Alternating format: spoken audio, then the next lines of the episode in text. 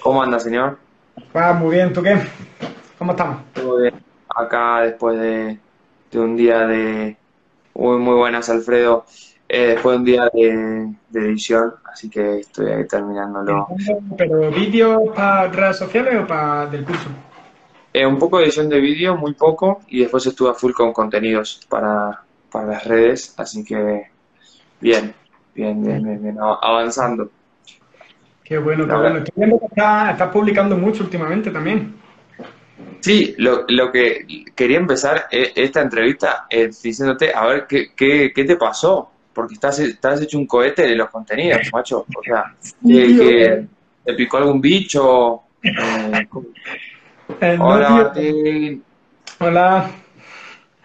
Me- lo que me pasa es que me he puesto, eh, me puse, hablando con un amigo, me recordó a un señor que se llama Garibí, no sé si sabes quién es Gary Vaynerchuk, a una, una máquina, ¿no? Y empecé a consumir su contenido y, y bueno, en todos los vídeos nada más, contenido masivo, contenido masivo, eh, en plan, graba, mm, ¿cómo, ay, ¿cómo lo dices? Que no me sale en inglés.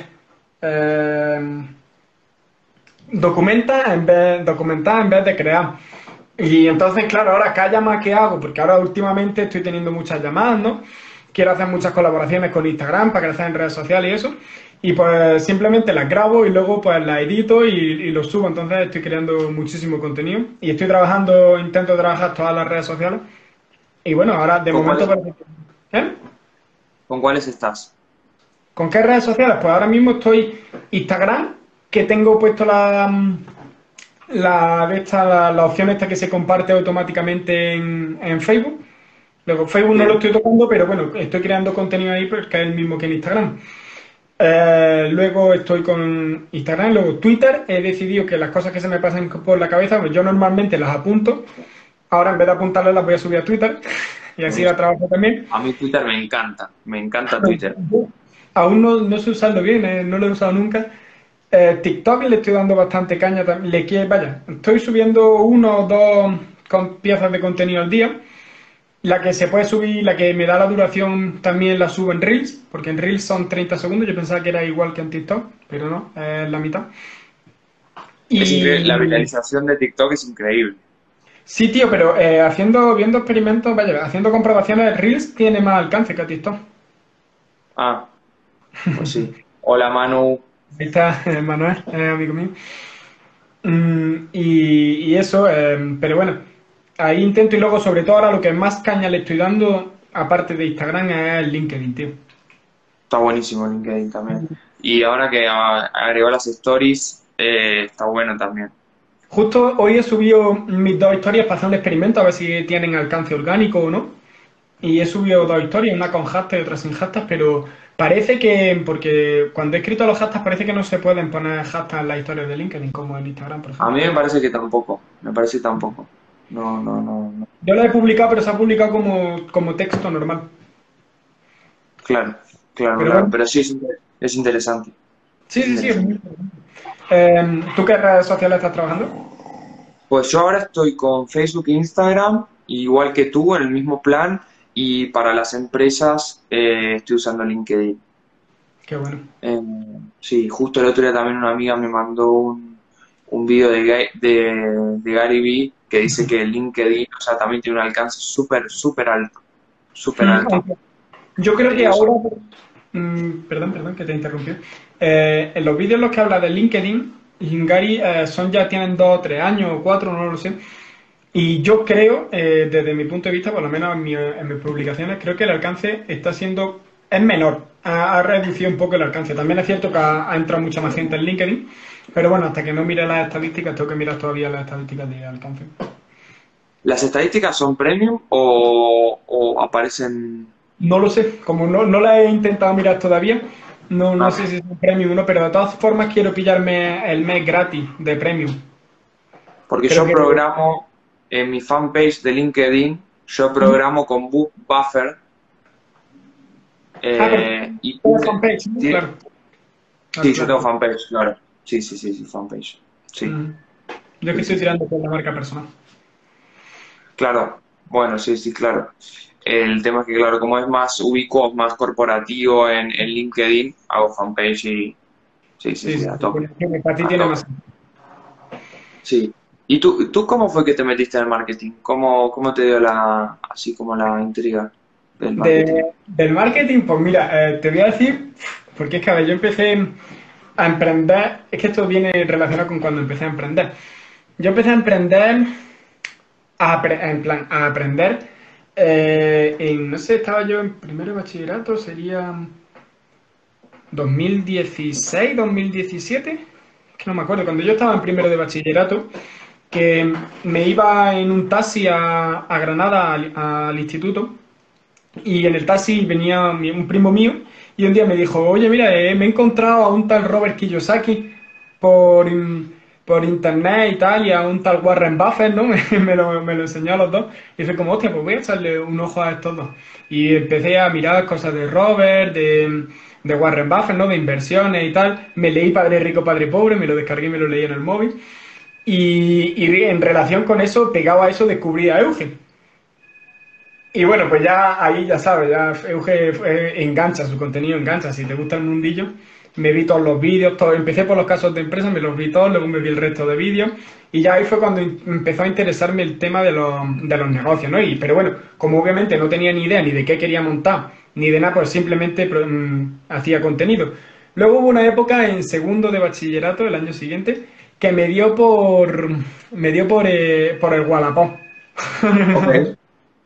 Me dio por Wallapop y me puso a vender cosas por Wallapop como un loco. Vendí, vaya, todo lo que tenía en mi casa que no me servía. Y, y bueno, hasta que me quedé sin idea. Y luego intenté con un amigo a, a hacer como compraventa. ¿Sabes? Ok. De Empezamos cualquier cosa. Sí, de cualquier cosa que veíamos que la podíamos vender a más precio, la intentábamos negociar, pero bueno, ahí tampoco no fue mucho tiempo, nos duró poco la cosa. Y, y también intentamos, esto sí que no tuvo ninguna salida de nada, ¿sabes? Eh, intentamos hacer compraventa de coches. Mira, aquí. De coches. De coches. Era como, buscábamos a la gente en mil anuncios que estaba buscando un coche y nosotros íbamos por mil anuncios por Wallapop comparando coches y le ofrecíamos a, a los, a los que lo estaban vendiendo, le decíamos, oye, mira, te puedo conseguir un cliente, no sé qué, si te consigo el cliente y se cierra la venta, pues me da un X% de comisión. Pero claro, eh, eso no, lo- no, no querían, los que vendían los coches no querían, no aceptaban. Porque claro, ellos cuando tú ve- vendes una cosa tú mismo, normalmente el precio que tú le pones, pues es como el que crees que es, incluso se lo pones como tirando por lo bajo, ¿sabes? Entonces no, no accedían. Claro. Bueno, pero para intentar bien, ¿no? Sí, sí, sí, no, nos, nos entreteníamos. y luego ya, el primer año de universidad, ya ahí ya sí me puse más con temas de marketing, ya empecé a, a ver si comprar, me compré en el segundo año, me compré Flash Libros y los audios de mentalidad Ok. emprendedor. ¿Sabes? Me compré Flash Libros, me salió una oferta, llévate también los audios, pues me los compré. Pues venga, claro, para adelante. Y, y bueno, a partir de ahí, pues aprendiendo, seguí aprendiendo. Y luego, mm, en, en primer año de carrera, intenté montar una plataforma que para la gente de la ESO y bachillerato, para que compartieran apuntes, ¿no? Para ayudar a una plataforma Ok. tipo educativa. Pero tuve dos fallos, luego analizando en retrospectiva, tuve dos fallos. El primero fue que mm, quise hacer muchas cosas porque quise meter que sea afiliado, quise meter que si cursos de todas las asignaturas, que si subía apuntes, que si permitir que la gente se lleve X cantidad de dinero por esto, y la idea realmente no estaba válida. O sea que al final pues me acabé aburriendo. Y luego también la- el otro Claro. fallo que que hay una plataforma, no sé si la conoces, que es Wola. Eh, Eh, básicamente- eso.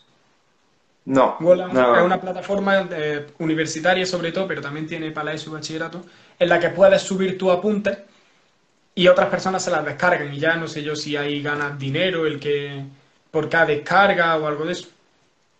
Ok. ¿Y ahora, y ahora cómo, cómo te encuentras? O sea, ¿en qué, en qué, qué proyectos estás? Ahora tengo... Porque eh, yo, yo estaba con Marea Roja, Marea Roja, Muralla Roja. eh, Ah, no, sí, Fortaleza Roja. ese es un proyecto que... Algo comunista. Sí, algo ese rojo cayó... ¿Eh? Algo rojo era. Sí, Algo la Fortaleza Roja. Fortaleza. me ha ido como el audio, no te escucho, ¿eh? ¿Ahí me escuchas? No, en plan, te escucho, pero como súper bajito. Es que ha coincidido que me ha llamado mi hermano y he pasado un poco de... Pero Ah. se, eh, se me ha ido el audio. Bueno, no pasa nada. Hola, ahí. Mejor, mejor ahí. Mm, no, no, es, cosa de mi móvil, es que al entrar una llamada es como quizá... Pero bueno, te escucho, te escucho. Vale. Y mm, lo de la fortaleza, mira, cayó porque mm, yo empecé con Lanza, ¿no? Y empecé con ese proyecto. y, bueno, empezamos a buscar clientes y tal.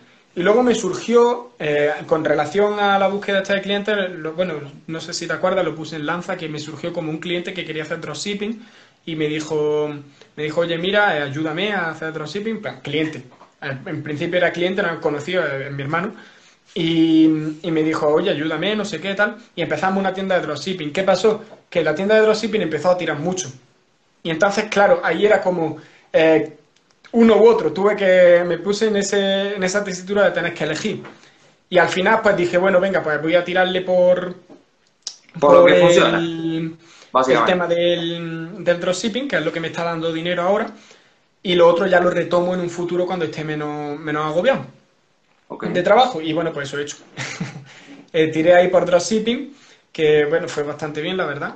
Hasta finales, mediados de septiembre, a partir del 10 de septiembre, el 10 de septiembre tuve el pico, que fue el día que más facturé, y de ahí fue para abajo porque mm, no sé por qué, en plan, los costes empezaron a subir mucho, no sé si es que los productos se quemaron, pero en general a la comunidad de dropshipping le empezó a ir mal a partir de septiembre.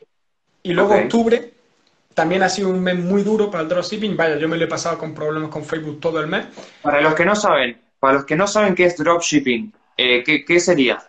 El dropshipping es básicamente eh, vender productos que no tienes, así como una definición rápida. Tú montas una tienda importas productos de AliExpress, principalmente, se pueden hacer de otras plataformas, pero principalmente AliExpress.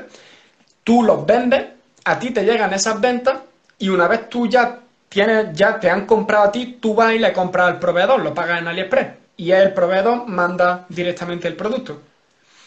Perfecto. Y el proveedor, por ejemplo, si tú conoces a alguien, si por ejemplo tú en, en tu ciudad tienes algún proveedor que, que, tiene un producto muy bueno, también podrías hacer dropshipping con él. Claro, claro, por supuesto. Eso básicamente se hace con, con, AliExpress porque es como que hay programas para automatizarlo, pero si tú conoces a alguien, dices, pues mira, pues yo pongo tus productos y una vez yo tenga las ventas te los paso y tú los gestionas, que se podría hacer sin ningún problema. Perfecto. Y ahora tú, por ejemplo, ¿qué estás vendiendo en ese sistema? Eh, ahora mismo... Ah, vale, vale, vale. Ahora mismo, mm, porque es lo que te he dicho, eh, he tenido muchos problemas con Facebook en octubre y tuve que parar las campañas de publicidad. Bueno, luego, después, no sé, también he comentado en Lanza de que si alguien sabía, porque me han, me han, me han inhabilitado el perfil de Facebook, no puedo anunciarme con mi perfil de Facebook. He tenido que coger otro, que de hecho, mira, tengo aquí el setup. He tenido que apañarme otro ordenador con otro perfil de Facebook para intentar anunciarme y empezaré ahora, dentro de poco, otra vez a anunciarme que ahora parece que ya está yendo la cosa mejor. Y, bueno, y eso. Pero he estado vendiendo, eh, a ver, tuve, tuvimos un poco de, ojo ahí, mi hermano y yo, y dijimos, vale, ¿qué estamos? Estamos en pandemia, ¿no? Estamos justo después de cuando empezaron a abrir fronteras y eso. Eh, los efectos de la pandemia se van a notar. Entonces, ¿qué vendimos? Termómetros infrarrojos de estos. Y los vendimos muy bien, la verdad.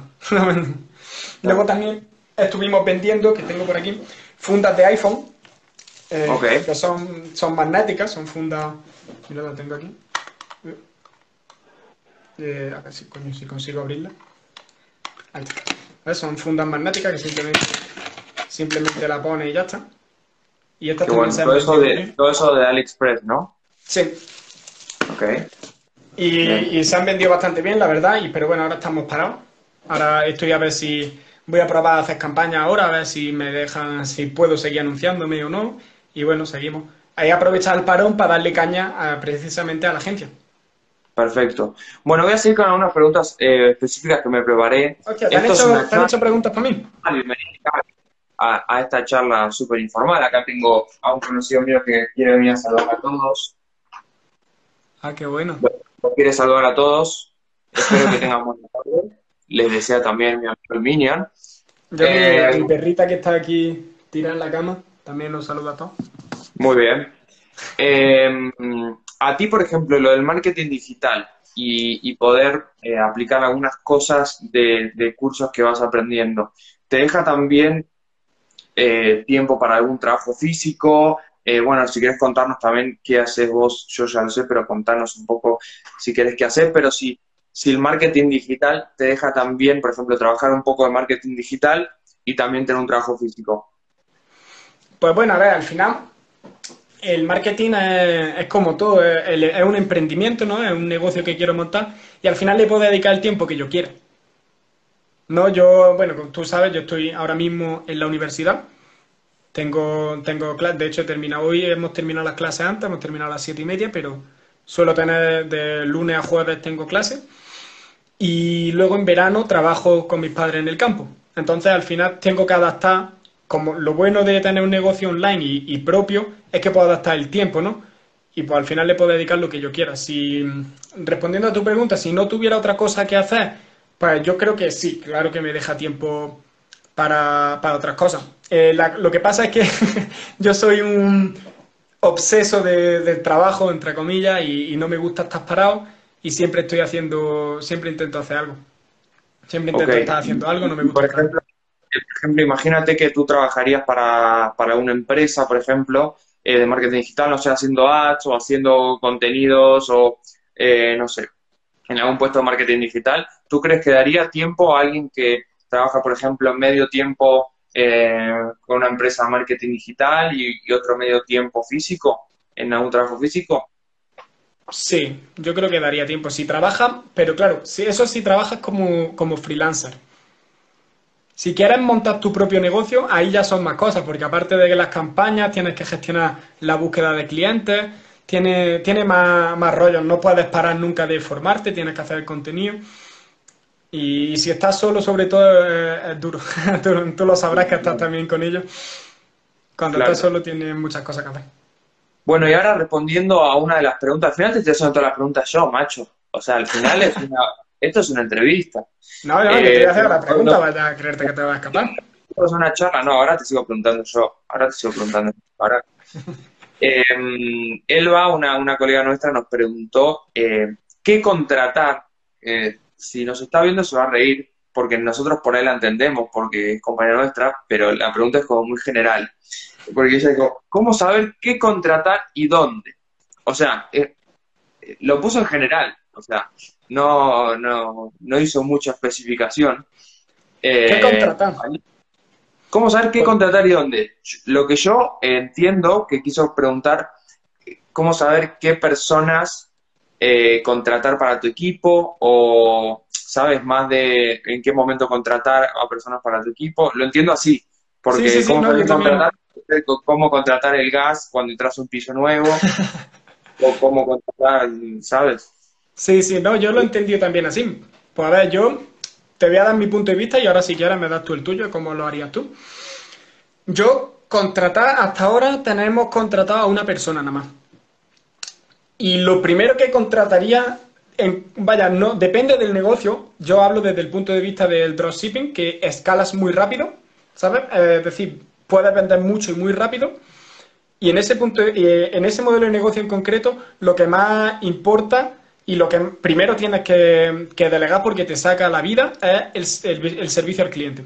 Eh, contestar correo electrónico, responder a los comentarios en publicaciones, los comentarios que vienen de Facebook, todo eso, incluso la publicación de, en Facebook. Eso es lo primero que yo delegaría si tuviera un e-commerce. Y bueno, Bienvenidos a todos. ¿Eh? A los que estamos metiendo. Sí. Ah, un saludo a todos. Y, realmente es lo primero que, he delegado, ¿no? Yo tengo una chica que es, increíble, ¿no? Que nos lleva todo este tema del servicio al cliente y la... Y la ¿Dónde la has contratado? ¿Dónde la conseguiste, por ejemplo? Para que la gente En Workana.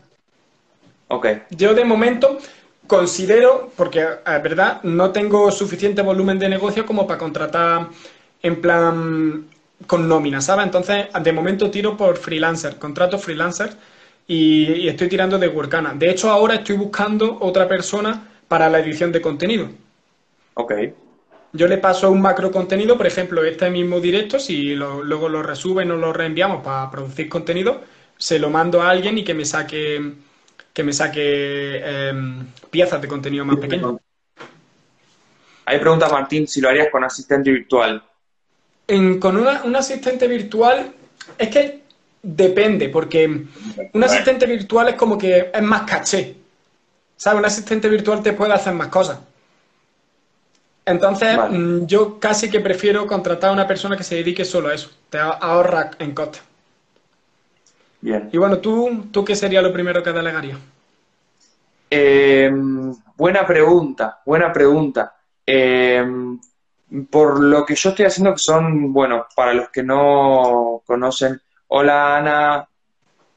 Hola. Em, para los que no conocen, bueno, estoy haciendo productos eh, distintos. Uno va a ser para empresas y estoy programando un, un soporte bastante interesante entonces, que en principio lo voy a hacer yo porque es cuestiones más de café y de poder estar con la gente que va eh, recibiendo la, la formación y la va aplicando en el día a día. Entonces, la idea es responderles un poco y estar bastante cerca, pero como es corporativo, la idea es montar como una especie de baristas virtuales o gente que sepa, eh, no creo que sean baristas virtuales porque claro, el caché si no va a subir mucho, pero por ahí sí voy a tener que a un equipo eh, virtual, eh, de alguna forma capacitarlos para que puedan recibir eh, esos vídeos que van a ser en, forma de test o, algunas preguntas que tengan los alumnos y que las puedan resolver. Entonces yo creo también es algo de soporte, porque en lo que es adquisición de clientes yo creo que, que por ahora y dado nuestros, nuestros emprendimientos no creo que estemos al nivel para, para ya poner a alguien así tan fuerte, me parece. Y en lo que es ads, en lo que es ads, por ahora nada, eh, hasta que tenga, eh, en lo que es ads, eh, para los que no están en el mundo del marketing digital, los ads son publicidades de pago en las redes sociales. para lo que es ads, creo que ya cuando tengo un producto más para, para el B2C, directo para gente que quiera ser barista y quiera viajar y quiera vivir experiencias fuera de su ambiente, eh, ahí sí creo que necesito tener un alcance y obviamente el, poder de adquisición de, ese cliente creo que es más bajo, no, no en importancia, sino en como en, en eso, en, adquirirlos. Al trabajar con empresas es un poco más difícil. Eh, eso, es, el problema que me estoy encontrando yo ahora. Porque claro, yo ahora el, servicio como agencia, ¿no? Al final es B2C también, B, B2B. Entonces, claro, ahora ahí es como, estoy planteándome mucho el si tiras publicidad o no, es decir, eh, me, trae a cuenta hacer publicidad, ¿no? Llevarlo quizás a lo mejor a un webinar en el que hable de, de publicidad. Estoy viendo a ver si interesaría hacer un webinar para empresas donde explico todas las estrategias de publicidad que sé. Pero claro, digo, con Facebook, mm, obviamente puedo, puedo segmentar a gente de empresas, pero no sé si me, no, si me traería cuenta. He pensado incluso y esto te lo dejo por si en algún momento quieres hacerlo, en, hacer publicidad en LinkedIn. Sí, sí, sí, total, total. Y yo lo que sí estuve viendo, para, para también los que quieran investigar un poco, B2B es business to business, yo voy explicando todo porque por ahí hay gente que no explicando todo porque yo, de verdad me, me, pasa esto de que lo tienes aprendido, ¿no? Y como sé que tú también lo sabes, pues es como que hablando, pues es como sobreentiendo que todo el mundo lo sabe, pero no, no, no es cierto. Exacto. Bueno, el B2B es business to business, es cuando una empresa trabaja o tiene su producto y servicio para satisfacer a otra empresa y el B2C es business to, to consumer. Y, es cuando tu producto y servicio eh, te lo das directo a un, bueno, no sé si consumidor final o persona no empresa. Hmm. Eh, entonces, bueno, hay diferencias en el estilo de marketing algunos marketing más, más directo, otros marketing más eh, abierto. Entonces, bueno, eso es lo que estamos un poco hablando. Y en cuestión de esto, eh, yo he visto algunos vídeos muy interesantes de eh, en YouTube de, por ejemplo, Juan Merodio, vi algo también de, ¿quién más vi? Grande Juan Alguien más que explican cómo hacer un proceso de marketing efectivo, o bueno, o cómo podría ser un proceso de marketing para B2B, y es bastante distinto. Eh, pero hay, fíjate en YouTube que hay, hay algunas, algunos tips así interesantes. Que bueno, yo lo que estoy siguiendo ahora para... para... ¿Qué? Mucha más paciencia. Sí, sí, no, el, B2, el B2B yo creo que requiere de eso, de mucha más paciencia. Bueno, Martín también, eh, ahí está conectado un compañero nuestro y Martín también está en el B2. B2 Business. Me dieron un poco la pelada. Cierto, cierto, Martín está ahí también con el B2B. Y yo creo, yo lo que estoy haciendo ahora para el B2B es directamente coger y llamar. Sí, sí. Esto lo hago- Lo que sí, bueno, sí. Eh, ¿qué- si qué- generas autoridad con contenidos en tu fanpage de, de LinkedIn, ahí sí puede, yo creo que puede funcionar bien. Sí, yo eso es lo que estoy trabajando. Eh, obviamente por eso estoy haciendo la, la marca personal, quiero generar autoridad. Y, pero bueno, en la parte de captación de clientes de momento no estoy tirando ads ni nada porque lo quiero hacer yo a nivel de llamada porque quiero aprender a vender. Yo creo que es una habilidad que, que me gustaría tener y que quiero desarrollar y por eso lo hago, lo hago así. Genial. No sé si... Eh, te voy a hacer otras preguntas filosóficas, ¿vale? Venga. Tenés que concentrarte, tenés que concentrarte, me voy a acercar un poco, tenés que concentrarte mucho para responder esta pregunta. Venga, venga. Eh, ¿dónde estudiarías o estudiarías si tenés que hoy empezar en marketing digital y no tenés idea del mundo de, de Edu Javier o de Miquel Vallas o de la Escuela de Nuevos Negocios? ¿Dónde empezarías o ¿Dónde estudiaría? dónde le recomendarías a alguien que empiece a estudiar marketing digital? Ah, Hola. del tirón en, en YouTube. ¿De YouTube? Sí, de YouTube. Eh, porque estamos, estamos en el contexto en el que no conozco a ningún grande, ¿no? Correcto. Pues directamente entraría a YouTube, porque eh, en la universidad, por lo menos en mi universidad, yo he mirado mi, mi plan de estudio, yo estoy estudiando marketing, y el marketing digital no existe en mi plan de estudio, es un máster que tienes que hacer después de chuparte cuatro años de carrera. Y entonces yo empezaría en YouTube, descubría a los grandes y ya comprarle los cursos a los grandes.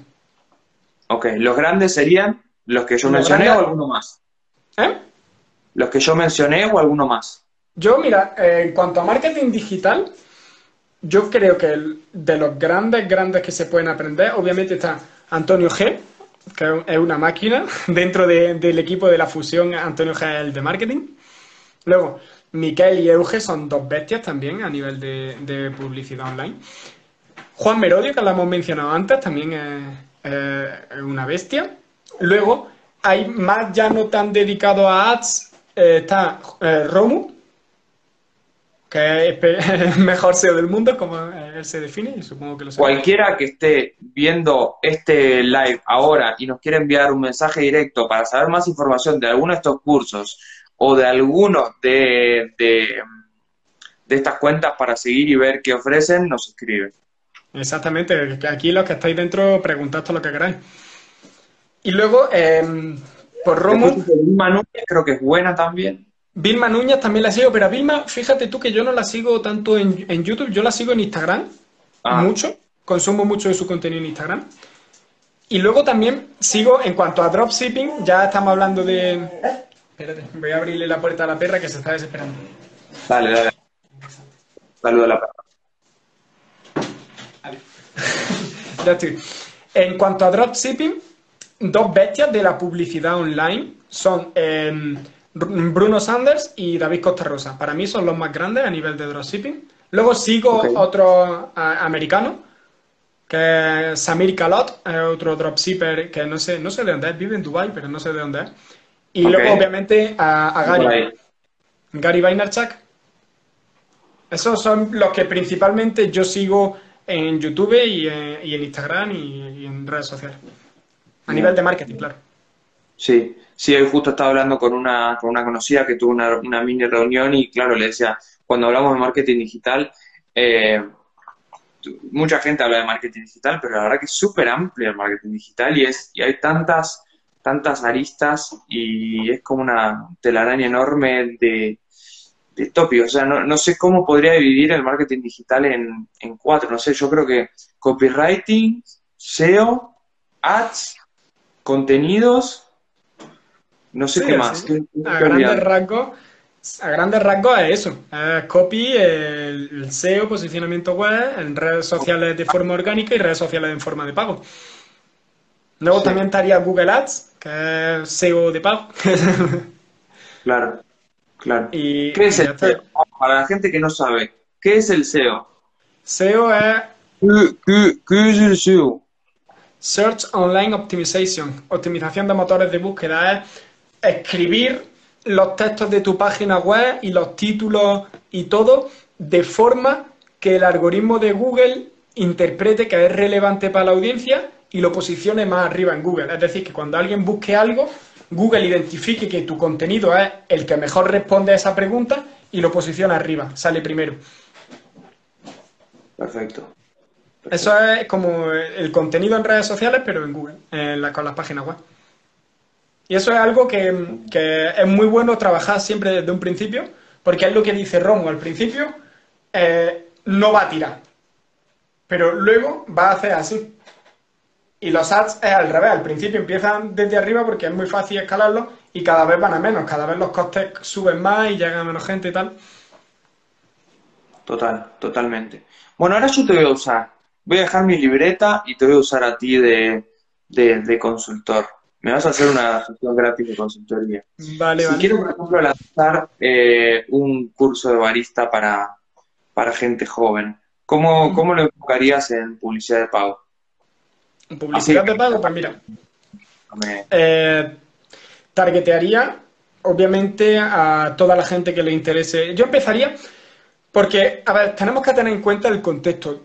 Estamos partiendo de que tienes ya cierta audiencia, ¿no? Eh, no sé si has llegado en Lanza al módulo de, de publicidad. Sí, lo vi, sí, sí, sí, lo vi. Ok, pues la idea sería, si ya tienes audiencia, cierta audiencia, puedes tirar directamente a tráfico templado. Tráfico templado, para que no lo sepa, es gente que ha visto tus contenidos, que ha, interaccionado que ha interactuado con tus contenidos, pero aún no ha entrado en el proceso de compra. Tráfico frío sería la gente que no te conoce de nada y tráfico caliente es gente que ha entrado en el proceso de compra o incluso que ha llegado a comprar. Y luego dentro de estos tres hay distintos niveles, eso es algo más complejo. Si ya tienes una audiencia, yo cogería esa audiencia y le haría, obviamente, le haría un retargeting. ¿no? Analizaría mi audiencia si es más gente B2C o si es más B2B, porque como tú dices que quieres crear dos productos, uno para B2C y otro para B2B, pues miraría cuál es la mayoría, eh, le haría un retargeting, obviamente, ofreciéndole este B2B, y paralelamente a estas campañas, eh, o incluso un poquito antes de que comiencen estas campañas, yo haría una de tráfico frío. Cojo a tu audiencia, le hace un, público similar, que es gente que se parece a tu audiencia, y lo tira como tráfico frío. Incluso iría a lo más frío, más frío, que son intereses. Tiraría por interés café, interés barista, ¿sabes? Así, de forma amplia, el tráfico frío siempre dejarlo amplio para sacar información. Y bueno, este tráfico frío sería em, mandarlo no obviamente al proceso de compra aún, porque, porque no, van, no te conocen. Entonces yo lo mandaría como a, o a tu perfil o a alguna publicación, algún post que haya hecho en un blog o algo, para que te conozcan. Entonces, como también tiene una campaña de tráfico templado, pues paralelamente van a ir bajando en el embudo. Y esto obviamente con tiempo, con lanzar una campaña de tráfico frío al principio, si eso para conseguir audiencia. Yo ahora estoy experimentando con campañas de tráfico frío para mi, para mi audiencia. Y, eso, luego ya cuando ya tenga suficiente tráfico como para caliente, para templado, ya le metería retargeting al templado. Y ya cuando quiera vender, ya le meto al templado y al caliente. Pero de mientras sería como. Sí. ¿Eh? Dime. Sí, sí, dime, dime. Ah, que, al principio sería como para ir calentando audiencia fría.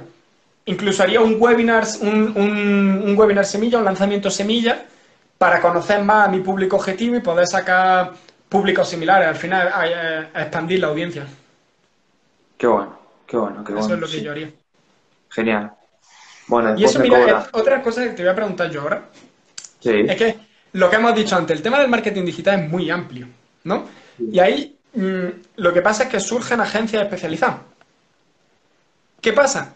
Que a mí me encantan todos los sectores. A mí yo no me puedo decantar por un sector porque a mí lo que me gusta es ver un negocio y verlo crecer, verlo llegar a, que facture una pila y, ¿sabes? Eso, eso me gusta. Entonces, es como que no tengo, no sé bien cómo definir un sector, ¿no? Porque es que digo, venga, ahora empiezo con este, y luego digo, oye, pero es que también voy a buscar clientes de este que, me, que me gusta mucho este sector, y luego, y así, claro, al final eh, es un lío. Yo quería, estoy planteándome hacer un, un, esto, un lanzamiento semilla, un, webinar, donde hable yo de marketing digital, de estrategias de marketing, y luego ofrezcan mis servicios. Digo, ok, mira, aquí tenéis toda la teoría, eh, los bombardeo con mucha teoría, mucha información, y luego digo, ok, ahora, si no queréis aprender todo esto y queréis que os lo gestione yo, aquí están mis servicios. Pero claro, no sé si hacerlo en plan amplio a todo el mundo que le pueda interesar o si ennicharlo en un nicho.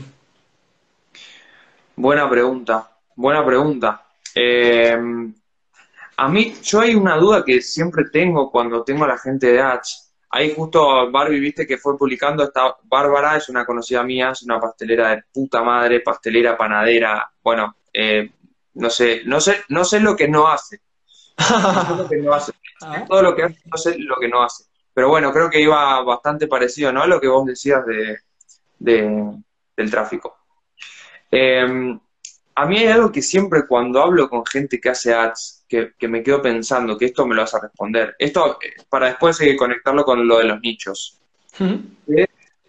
Eh, tanto el copy como el formato y el contenido de los de las publicaciones de pago, creo que también no es, es importante, o sea, o sea, porque si tú no sabes hacer un buen contenido para que esos ads funcionen, eh, ¿cómo, es la cosa? Digo, tú también eh, haces buen contenido para publicitar ese contenido. ¿Sabes, lo que te estoy preguntando? Sí, sí, sí. Porque la gente pero por ahí no hace buenos contenidos. O sea, ¿cómo los que hacen ads hacen buenos contenidos o no? Sí. ¿O no? Vale. Para, tener un anuncio que funcione o algo que venda tienes que tener un buen contenido. Pero eso al final es muy ensayo-error, ¿no? Por eso en los ads eh, nadie recomienda que cuando estás empezando un negocio tires publicidad de pago, porque, eh, porque eso, porque es muy de ensayo-error. Tú no conoces bien a tu público cuando estás empezando, Quizás sí, ¿no? Quizás tienes muy claro quién es tu público y lo conoces a la perfección. Pero en la mayoría de los casos, desde mi punto de vista, creo que no es así. Vale. Es decir, entonces, sí, sí. Tú lanzarías una un público, como he estado leyendo ahí a, tu amiga Bárbara, dice que iría a tráfico frío primero. Es cierto. Va a un público amplio, a tráfico frío, para que te conozcan y para tú conocerlos a ellos. Así, tú tiras una primera publicación y en función de los resultados que dé la publicación, de lo que te comente la gente en la publicación, va, va obteniendo ese feedback. Y ya sabes tú, te retroalimentas de cómo es tu público objetivo y te retroalimentas de si el anuncio es bueno, es malo y en qué tendrías que mejorar. Perfecto. Entonces, ahora te lo conecto con lo que antes vos me preguntaste. Entonces, ahí te digo, creo que estaría bueno que puedas eh, manejarte en algún nicho que te sientas un poco más cómodo para poder hacer por ahí buenos ads y conocer un sí un poco a ese tráfico frío o a ese tráfico templado. Me parece que por ahí sería interesante que busques alguno, algo de tu área de, tranquilidad o de comodidad para, poder tener mejores resultados. Eh, por ejemplo, sé que la música te gusta, sé, eh, no sé, incluso algunos intereses, si son intereses de gente joven, que también captes algunos intereses de gente que te rodea. Eh, ahí se corta un poco, ahí va. De, que captes intereses de gente que te rodea, entonces, pues también al, saber lo que nos rodea, tú también te, te vas empapando de información eh, analógica y no, digital.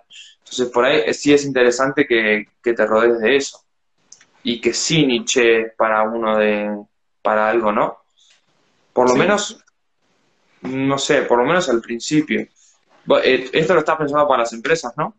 Sí, sí, sí, sí, esto va... Bueno, a ver si hay alguien que quiere, pero no creo que pueda pagar el servicio de, de mis servicios, claro. O emprendimientos que veas que tienen mucha, mucho tráfico en su página o en, su, en sus redes sociales y nichar emprendedores que hmm. te puedan pagar un poco porque ya estén, ya estén teniendo un ingreso más o menos recurrente y se quieran mandar, como que quieran dispararse, pero, pero no quieran hacerlo manualmente ellos.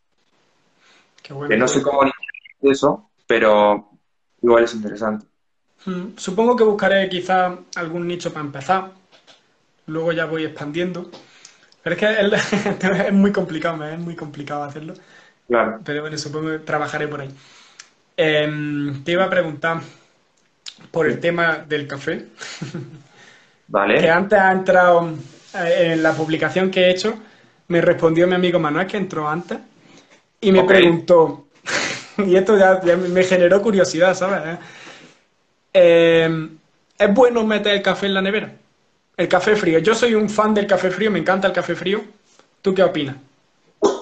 ¿El café frío o cuando está molido o en grano? El, típico, el que venden en, eh, en, los supermercados. Ya, ya, pero después de elaborarse o antes de elaborarse. Eh, cuando ya está líquido, ya cuando ya está mm, molido. Vale. Eh, a ver, en general, en general, mientras menos se lo ataque, sea algo químico o sea algo de temperatura al café, mejor. Em, generalmente hay técnicas de cold brew, por ejemplo, que café frío, que, el café se estanca en nevera con eh, café molido y agua y se, em, se filtra y se queda en nevera y eso tiene un sabor especial. Pero ese cold brew tiene unos días de, consumo, o sea, no tiene mucho, mucho margen para, para tomarse, pero no, no, no habría problema. Eh, incluso hay, hay, como te digo, técnicas especiales de, de cold brew. Sí que eh, mucha gente que hace cold brew lo cierra herméticamente, eh, por ejemplo, tiene el cold brew, pero en botellas cerradas herméticamente o para, para poder conservarse. Pero, pero el café es, es muy, muy, muy, muy sensible y mientras antes se consuma y, y menos se lo ataque, mejor. En general, en general. O sea, el café eh, en verde, antes de tostarse, porque el café está en verde, eh, es muy... Em, puede aguantar, por ejemplo, nivel 8. Cuando se lo tuesta ya aguanta a nivel 5. Cuando se lo muele aguanta a nivel 2 y cuando ya se está preparando, se hizo una infusión, se, se filtró en papel, se filtró en una máquina, se filtró en cualquier lugar, ya se oxida de la nada. Es súper, súper sensible el café. Súper sensible. Y, otra pregunta ya a modo de curiosidad personal, porque yo, es lo que te digo, consumo mucho, me gusta el café frío, eh, porque así no, tengo que tardar tiempo en prepararlo, es más rápido. ¿Y, cómo te lo preparas? Mucho, ¿eh? ¿Cómo te lo preparas? Mm, lo Instantáneo. Yo eh, lo compro, compro, eh, me gusta eh, comprar el capuchino. Ok, bien. Y eso es nada más abrir y bebértelo, ¿no?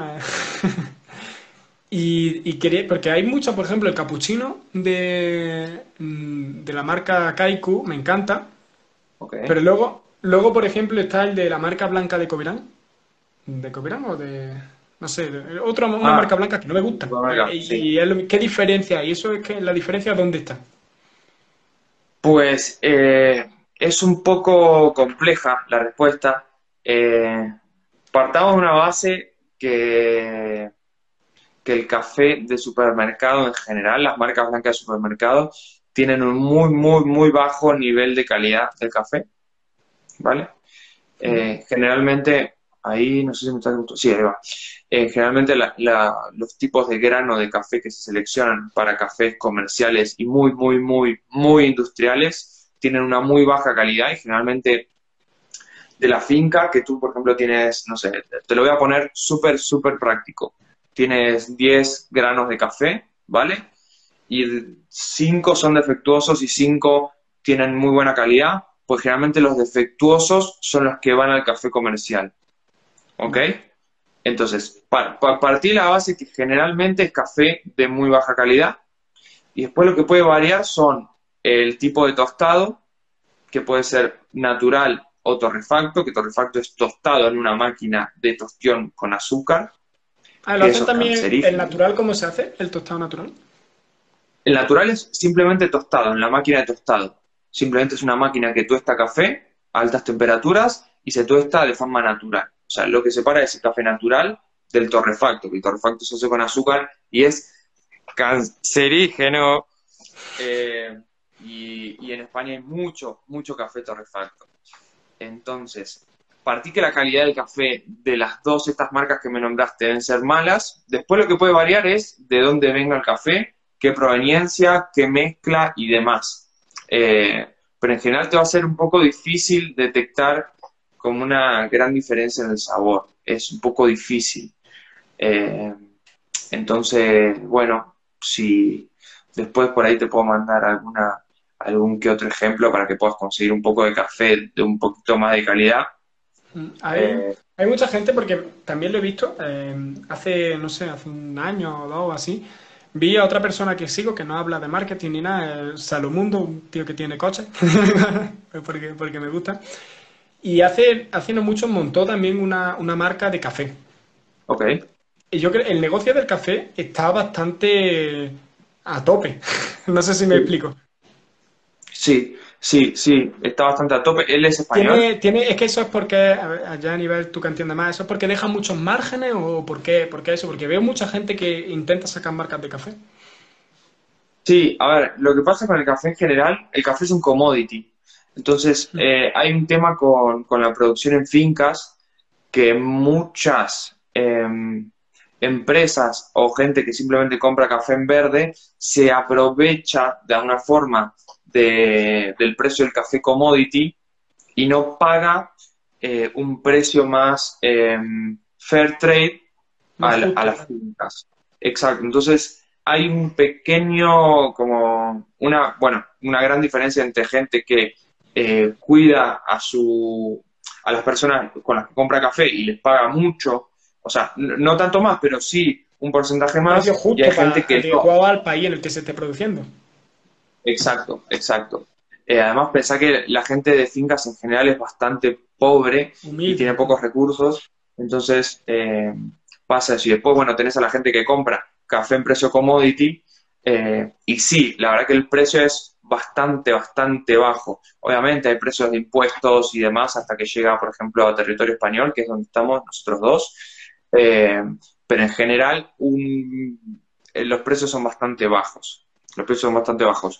Tampoco es un, tampoco es un mercadazo, o sea, tampoco es que vas a hacer inversiones alocadas, eh, y sí que también hay muchos mitos de, de, están ahora muchos empresarios que, por ejemplo, tuvieron empresas de finanzas, corporativos, turismo, así que quieren ponerse una cafetería.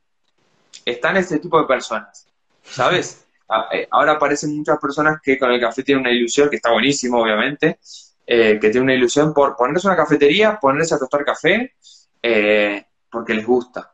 Entonces también hay como una ola de esa, sumado al café de especialidad, que es la tercera ola del café, donde se, valora desde la finca hasta, hasta la taza el proceso. Entonces también hay como una, hay como una brisa que está pasando y, y la gente, claro, se aprovecha, se suma, se suma a poder innovar y, traer cosas distintas. Sí.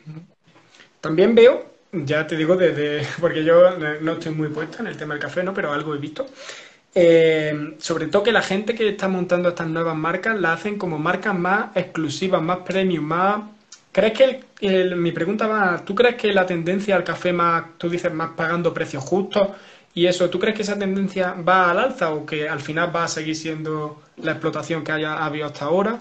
¿Y, crees que las marcas se eh. reinventarán? Y, porque mm, también, por ejemplo, había una chica en Lanza, no me acuerdo, que, trabaja también, que conoce gente de fincas, ¿qué? Marina, creo. Marina, sí. Eh, Marina ¿Tú crees que eso tiene más tirón ahora? ¿Va a tener más tirón ahora? Sí, sí. Porque estaríamos eh, hablando, perdona por, por, mm, Mm, por eso, por interrumpirte, estaríamos hablando de que el café podría pasar de costarte quizá un euro veinte, que cuesta un euro y pico, o café de máquina, que también cuesta un euro y pico, a que estaría costándote bastante más. Sí, mira, eh, habría que pasar el juego, yo creo que sería interesante pasar el juego a, a, lo que es sabores. Y eso es un poco también lo que, lo que yo estoy tratando de, de impulsar con mi proyecto, ya que de paso meto, meto chivo, eh, pero con mi proyecto estoy tratando de que se discuta de sabores y calidades, porque sí puede haber diferentes tipos de calidades. Es como que digas eh, un vino, por ejemplo, ¿no? De 3 euros, pues es un vino de 3 euros y tiene una calidad menor que un vino de 15 euros, ¿vale? Entonces, no sé si está mal que haya un café muy barato y un café muy caro. Eh, sí que hay un problema más de base, que eso, en mi parecer, y es la realidad, es como que dificulta eh, esa, esa, esa reunión y esa discusión de lo que es sabor, que es el cómo se hace el café. Entonces, cuando tú tienes una materia prima X, pero lo haces mal, pues esa materia prima X no se puede apreciar el sabor. Entonces aparece otra materia prima Y y tú no puedes discutir el sabor de la X y la Y, porque el sabor no está presente ni perfectamente expresado en la taza. No sé si me sigues o no. Entonces, entonces a mí yo creo que puede haber cafés de diferentes calidades y que, y que no habría problema, incluso diferentes tipos de métodos de filtrado de esos cafés, pero cuando, eh, cuando yo pruebo un café eh, mal hecho eh, en una cafetería normal y un café bien hecho, es muy difícil comparar las calidades porque generalmente en un café de toda la vida no hacen bien ese, ese café que tienen. Entonces, ¿sabes? Es, es, es complejo. Sí, que el tema de en la idea va a marcar el sabor, ¿no? Del café. Claro. Sí, sí, claro. la idea es que se discuta, claro. Tienes una botella de vino de La Rioja de 3 euros y uno de 20. Entonces dices, vale, pues eh, tengo el de 3, me tomo el de 3 y sabe a vino de 3 euros. Y si me compro el de 20, sabe a vino de 20 euros.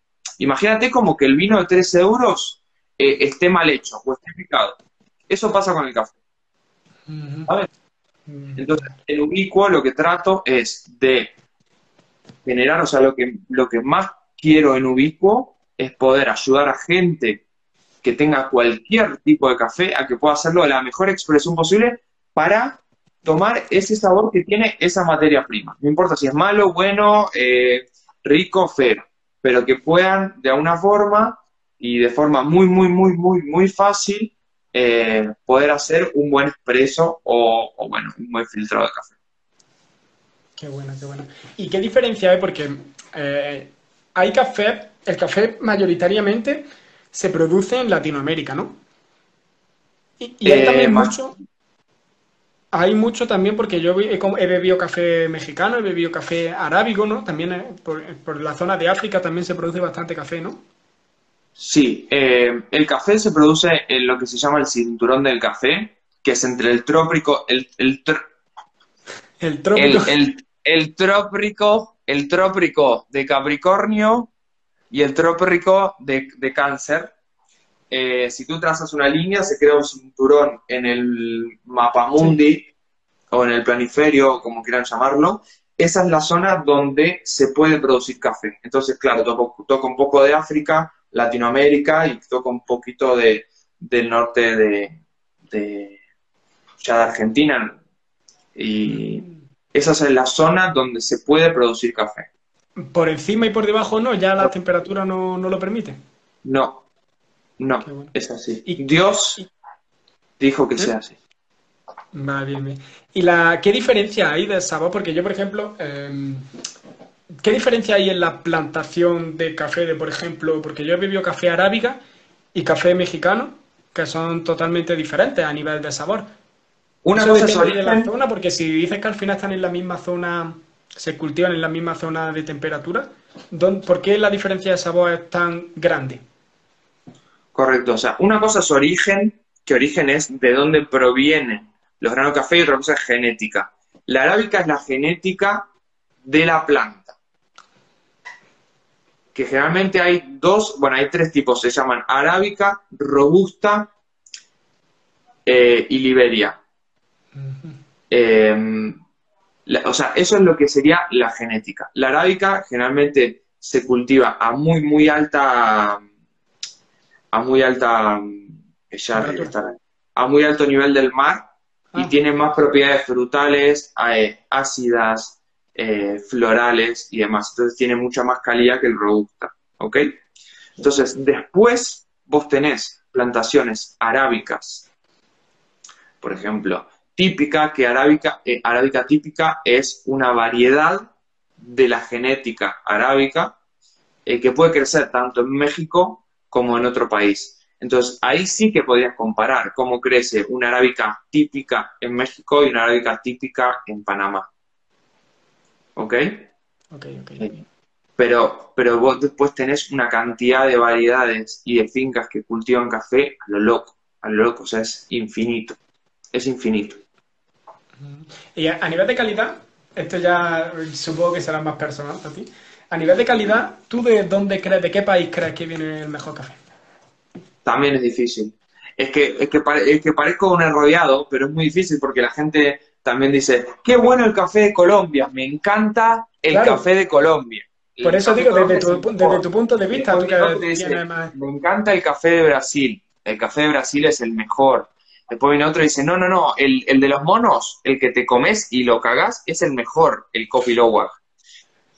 Sí y no, porque en Colombia se cultivan infinitas cantidades de variedades de café. O sea, vos podés ir a una cafetería, yo te puedo decir perfectamente a una cafetería, vas, te pruebas un espresso de Colombia y te encantó, y vas a otra cafetería y pruebas un espresso de Colombia, que es de otra región, y te pareció el peor café de tu vida.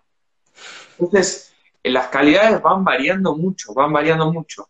En general te puedo hablar de que un café va a ser de muy buena calidad cuando es de especialidad, que está puntuado en la finca con más de 85 puntos. Porque también se hace hand picking, que la gente va agarrando las cerecitas de café con la mano en vez de que vengan los camiones y se lleven todas las, eh, todos los cafetos con suciedades, hongos y Claro, demás. se, se premia mucho más el café recogido a mano. Exactamente. Entonces ahí seguro hablamos de calidades. Ahí hablamos de que seguro esa- ese café va a ser de mejor calidad. Qué bueno. Y es, el mundo del café es, es largo. Y una, esto, no sé yo si esto tiene fundamentos científicos o no, porque hay algo que me pasa a mí. A mí me pasa que yo me bebo un café con leche normal, tranquilo, y, no me afecta al sueño, no me afecta a nada. Y sin, sin embargo, me bebo un café solo con hielo de un trago y, se me quita todo el sueño. Me, me activo, pero del tirón. ¿Eso tiene algo que ver o eso me lo he inventado yo? Eh, a ver, yo de lo único que te puedo hablar, sí que la cafeína tiene efectos en el cuerpo interesantes, o sea, algunos mejores que otros. Eh, sí que activa como algunas células dentro de nuestro cuerpo que nos activan y nos eh, hacen, no sé si despertarnos, pero eh, activar incluso en el deporte, la cafeína es súper, súper, creo que es una de las únicas, uno de los únicos elementos químicos que está comprobado que es 100% efectivo a la hora de hacer deporte. Y con la cafeína pasa eso, hay gente que es más sensible que otra, hay gente que está acostumbrada y que no, pero yo creo que si te tomás, o sea, si vos tomas un café con leche a la misma hora y al otro día venís a la misma hora y te tomás un espresso y, y estás más loco, igual puede ser un poco psicológico. Pero um, yo creo que, que es eso. Sí, que eso es más, Después es más cosa mía, ¿no? Un café con cafeína después de las 5 de la tarde. Qué bueno, qué bueno. Eh, pero, a ver, puede pasar, puede pasar eh, y, es, y es normal, es normal. No, yo es que normalmente Pero- cuando... Yo me tomo 10 cafés por día y a la noche duermo como un señor. Yo normalmente cuando tengo que hacer algo, tengo que estar despierto, cojo y me hago eso, un café solo con hielo. Si no, pues normalmente pues me hago un café. Bueno, ahora aquí en mi casa sí me lo tomo solo porque no es, no me lo hago ni frío ni nada de eso. Aquí en mi casa sí tenemos una cafeterilla, eh, tampoco le echas Nescafé, lo pones, le echas una milla de agua y te das el café, que no, que, que no le hago un tratado que, que, eh, ya está, aquí viene la pregunta. ¿Cómo se hace un buen café? ¿Qué es exactamente lo que hace un barista? Es como que, es como que yo tengo una pregunta, escuchar, yo te lo voy a, te lo voy a hacer una pregunta análoga. Es como que yo te pregunte, ¿cómo hacer un embudo que funcione y ganar 100.000 euros eh, en un mes. No, mentira. ¿Cómo se hace un buen café? Con una receta, en principio tiene, tiene que haber más o menos una receta, salvo algunas máquinas que ya vienen prefijadas o que el filtro, por ejemplo, la italiana, la que es a rosca, tú tienes un filtro y el filtro se tiene que llenar a ras, ahí no tiene mucha receta, sí que podrías jugar un poco con el agua eh, antes de ponerla. ¿Tú tienes esa? Yo tengo una que le echa agua por detrás y luego tiene como una capsulita que la llenas de café y la metes, pero van a más encajado así. Eh, vale, pero ¿cae goteando el café? Vale, vale, tienes una, máquina, tienes una máquina de goteo. Vale, por, lo mejor en esas máquinas, por ejemplo, es antes de, antes de que poner el café, que puedas remojar el filtro de papel. ¿Vale? Porque eh, la celulosa le aporta sabores al café que no son necesarios. Entonces, lo ideal es ponerle un poco de, agua al filtro, desechar el agua y ahí recién poner el café y poner a andar la máquina. Por ejemplo, eso es un tip interesante en la máquina de, filtro automático. Y después lo ideal sería manejarse por ratios. Ratio sería cuántos gramos de café le pones por gramo de agua. Generalmente en un café filtrado, ¿me entendiste o no? Sí, sí, sí, ya, pero es que estoy viendo digo eso no sé cómo medirlo. ya, es que generalmente en un café filtrado se pone, por ejemplo, cada un gramo de café, 16 de agua. Entonces, por ejemplo, no sé, 10 gramos de café, 160 de agua. Eh, entonces, eso sería una receta interesante. Después, lo ideal sería ir variando la receta para ver si te gusta más liviano o más fuerte. Entonces, o le bajas el agua o le pones poquito. Claro, cuanta más agua tenga, más, más liviano es, ¿no? Exacto. Exacto. así que, así es un buen café. Y bueno, eh, personalmente en, el expreso también hay que, hay que tener una receta para, como si hicieras un bizcocho. Mm, qué bueno. Yo el café, vaya, tengo, mi cafetera tiene un depósito de agua, lo tenemos lleno y luego las cazulitas de café que pone, si lo quieres para una copa, pues llena y está. Pues la llena esa, le echa el café ahí a ras y ya está. Claro, sí, sí, está bueno A mí me gusta. ¿A ti cuál te gusta más? ¿Qué cafetera, qué tipo de cafetera te gusta más? Eh, ese tipo de café me gusta y me gusta una que es muy parecida, pero no es automática, sino que tú le echas el agua manualmente, ¿sabes? Y es solamente el cono y tú le pones el filtro papel, el café y ahí le vas echando el agua, ¿sabes? No, no es eléctrica. Entonces tú puedes elegir la temperatura y con la temperatura del agua ahí le echas, le echas eh, al café. Ese café entonces sería como más lento de hacer, ¿no? Eh, sí, sí, ponele que sí, ponele que sí. Este se llama V60, ese método. A mí el V60 me gusta mucho. Qué bueno, qué bueno. Sí. Ya que esto, es un mundo, ¿eh? el café. No, no, te digo, hay, tela para cortar. Hay tela para cortar. Ahora se vienen eh, las próximas semanas en, en mi comunidad, voy a hacer unos posts de, de explicar toda la cadena del café y explicar un poquito cada semana de, cómo el café se, desde que se cosecha hasta que llega a una taza. Así que va a estar súper interesante y, espero que, aporte mucho a la gente, que aporte mucho, me gustó, que aporte mucho a la gente eh, eso.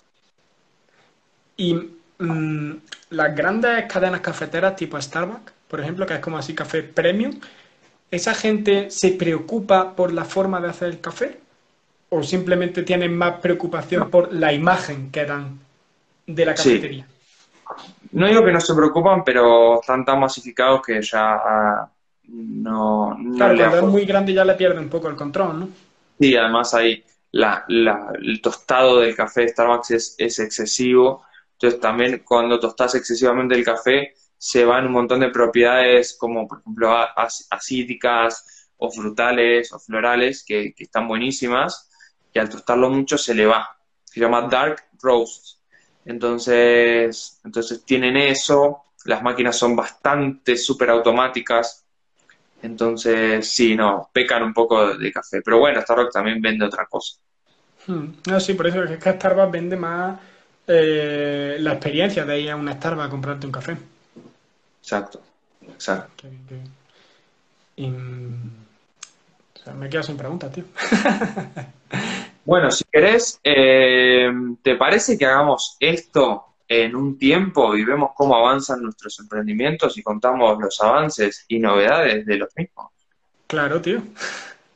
Buenísimo, buenísimo. Lo que sí tenemos que ¿Alguien hacer- le quiere- Esto ¿Cómo? te lo digo aquí en exclusiva, te lo iba a escribir por, por Telegram, pero te lo digo aquí en exclusiva y en directo. Eh, mm, yo no sé, en, en diciembre se nos acaba el soporte de Lanza. Sí, ¿Tú vas a recontratar el soporte? No lo tengo claro. Es que a mí me No pasa lo mismo, claro. no lo sé. Ya, ya. No sé si lo sabes, pero creo que va a subir de precio. Sí, sí, sí, sí, sí. Entonces, claro, yo ya no sé si hacerlo y yo había pensado en, de alguna manera, es como coger a toda la gente posible de nuestra edición de Lanza y meternos en un grupo como el que tenemos de Telegram, pero que, que meter más gente en ese grupo para no perder el contacto. Sí, sí, sí, yo creo que estaría bien, yo creo que estaría bien. Estaría Yo tener- seguir teniendo la comunidad. Sí, sí, sí, sí, por lo menos ahora. Claro, tío, a mí, a mí es que me- no sé, me gusta cuando tengo que, que preguntar cosas, me, me gusta bastante. Una, las comunidades es lo que más, las más me mola. Y ya pregunta personal, ya sin ti- no tiene que ver ni con café, ni con marketing, ni nada. Después de ver, Lanza, porque, ¿por dónde ¿Qué vas? Lanza? ¿Por qué módulo vas? ¿De lanza? Pues, a ver, o sea, visto veo así un poco de todo. Pasa que hay algunos módulos que son más explicativos de cosas que ahora no me, no me sirven, no me aportan nada a mi negocio. Eh, al no tenerlo validado tampoco hay cosas que puedo aplicar. Entonces, nada, veo cosas que me interesan. Tengo que ver, creo que mañana o el viernes me anoté para ver el video de, de cómo documentar los testimonios, que eso me interesa en general saberlo. Entonces estoy agarrando cosas que me interesan, así muy, muy, muy así por alto. Incluso lo de, lo de los tráficos de, de las publicidades de pago lo vi porque me interesa, no, no porque ahora lo, Sí, yo también, yo me pasa lo mismo, lo vi porque me interesó. Sí, sí. Y te va, la pregunta era que si después, ¿qué curso tienes pensado hacer? Pues no lo sé, la verdad. No tengo idea, no tengo idea. No te voy a mentir que lo de consultor estratega, a mí personalmente, me, me gusta porque me gusta mucho el contacto con, con la gente y poder ayudar. Eh, pero como lo de consultor estratega, también me gustaría eh, tener algún espacio de, de creación. No sé si curso, pero sí eh, poder encontrar alguna, alguna arma dentro de lo que es el marketing digital para, no sé si orientar a gente o ayudar a gente con sus proyectos, más a nivel de creación, no sé si a nivel tanto de práctico, sino a nivel de creación, de, de innovación y, y demás. Qué bueno. Eh, sí, no sé Yo si probablemente haga, haga consultor de estratega. Vaya, en cuanto abran las plazas entro. Sí, Porque creo no que sé, no lo tengo porque claro. es lo que hemos estado hablando antes. Yo puedo tener mi agencia de marketing, ¿no? Que quiero tenerla, pero a mí es lo que te digo, tío, me, me encantan todos los negocios, por eso creo que me viene bien hacer el curso de consultor estratega y ponerme ahí como esa mano que le ayuda a un negocio a crecer, ¿sabes? Y creo que Total. puede ser también interesante y que es una habilidad que me complementa mucho para mi agencia de marketing. Es como, mira, te vendo la consultoría estratégica y si luego necesitas los servicios de marketing, pues yo tengo una agencia de marketing. Total. Yo sí que tengo claro que, que me gustaría, sí, de acá a un tiempo, además de mi proyecto, poder trabajar eh, como freelancer en algo digital. Y ya pasarme como a un nómada, a ser nómada, por lo menos un tiempo. Entonces sí que me haría algún curso de salida laboral eh, rápida, La NR. digital. Sí, eh, yo la verdad que lo vi y me encantó. Eh, no sé Yo cuál tengo, de yo tengo muchas ganas de entrar también. que, que no me, que no me rompa tanto y, y alguno que tenga salida laboral, así puedo como tener un trabajo fijo y poder irle metiendo a mi, a mi emprendimiento. Sí, es como básicamente lo que yo quiero hacer. Yo quiero tener lo mío y luego hacer muchas cosas. Como dice Carlos, Carlos Muñoz en un, en un vídeo, que por cierto, antes cuando hemos mencionado gente, a Carlos Muñoz, tío, que Sí, se me ha olvidado mencionarlo, y Carlos Muñoz lo veo claro. todos los días. Eh, dijo en un vídeo que una cosa que me definió literalmente, y es que dice, ¿para qué te vas a conformar teniendo un negocio cuando puedas montar un negocio, ponerlo a que funcione solo y montar otro, pudiendo tener 20. Y yo como, hostia, me define. Yo, mi idea es ayudar a negocios a crecer como consultor estratega, como agencia de marketing y tal, y luego en el que me, si alguno me interesa bastante, esto estamos hablando de tiempo al futuro, sería invertirle y formar parte de ese negocio. Sí, sí, sí, sí, obvio. Pero bueno, hay que ir de a poco, hay que ir de a poco. Sí, poco a poco, poco a poco. Y paciencia. Ahora, quizá tenga la oportunidad, esto, vaya, lo he visto hoy, me ha llegado el correo hoy, eh, de que aquí en la universidad de Granada eh, hay una, parte que es la UGR Emprendedora, una parte de emprendimiento, y en la que hay mucha gente, muchos chavales que están montando proyectos, ¿no? Y ayer vino la, responsable de UGR Emprendedora a, a, nuestras, a las clases a darnos la charla de, de qué es, de qué hacen ahí y tal, y yo le pregunté porque claro, a mí no me interesa ir a, montar ahí una idea, a desarrollar una idea, ¿no? Ya estoy, estoy en lanza, ¿no? Para eso. Pero le pregunté y le dije, oye, mira, yo ya tengo experiencia en esto, ¿no? He hecho tal, le he contado lo que he hecho. A mí me gustaría entrar como mentor para ayudar a los que están dentro. Y me ha dicho que de tener una llamada, que no he visto si me ha contestado o no sé si me ha contestado o no, y quizás entre como mentor y ahí empiece a hacer eso, incluso le he propuesto de si algún negocio me gusta y veo, veo que tiene potencial y que va arrancando, invertirle dinero. Qué bueno. Suena súper bien. Como primer paso para ese gran objetivo que tengo. Total, total, total, total. A, ver qué pasa. Bueno, señor. Pues nada, tío. Bueno, vamos acabando. Eh, gracias a todos los que pasaron y a los que están, a los que vendrán. ¿Quién queda? ¿Eh? Algunos quedan. Queda una está eh, Eliana. Y mi madre, mi madre está ahí presente. Ah. No te jode. Tu madre y una tal María del Pilar, que no sé quién es. Nada, bueno. es mi novia. Ah, bueno, estamos en familia entonces. al final los, que aguantan aquí hasta el final. Bueno, eh, gracias a todos por estar, espero que les hayamos gustado. Seguro vamos a rescatar cosas de esta entrevista para nosotros. Yo si me lo paso lo voy a subir entero. Perfecto, perfecto. Lo que bueno, dale, y espero próximamente que vamos a hacer otro ya, eh, no sé, con nuestras Ferraris. Sí, lo hacemos ya en la calle, me voy allá a Madrid y nos alquilamos un Ferrari. Sí, sí, perfecto. Así que bueno. Pues bueno, bueno, Raúl, sí, dale. Seguimos un abrazo. como siempre, ¿no? Venga. Hasta luego.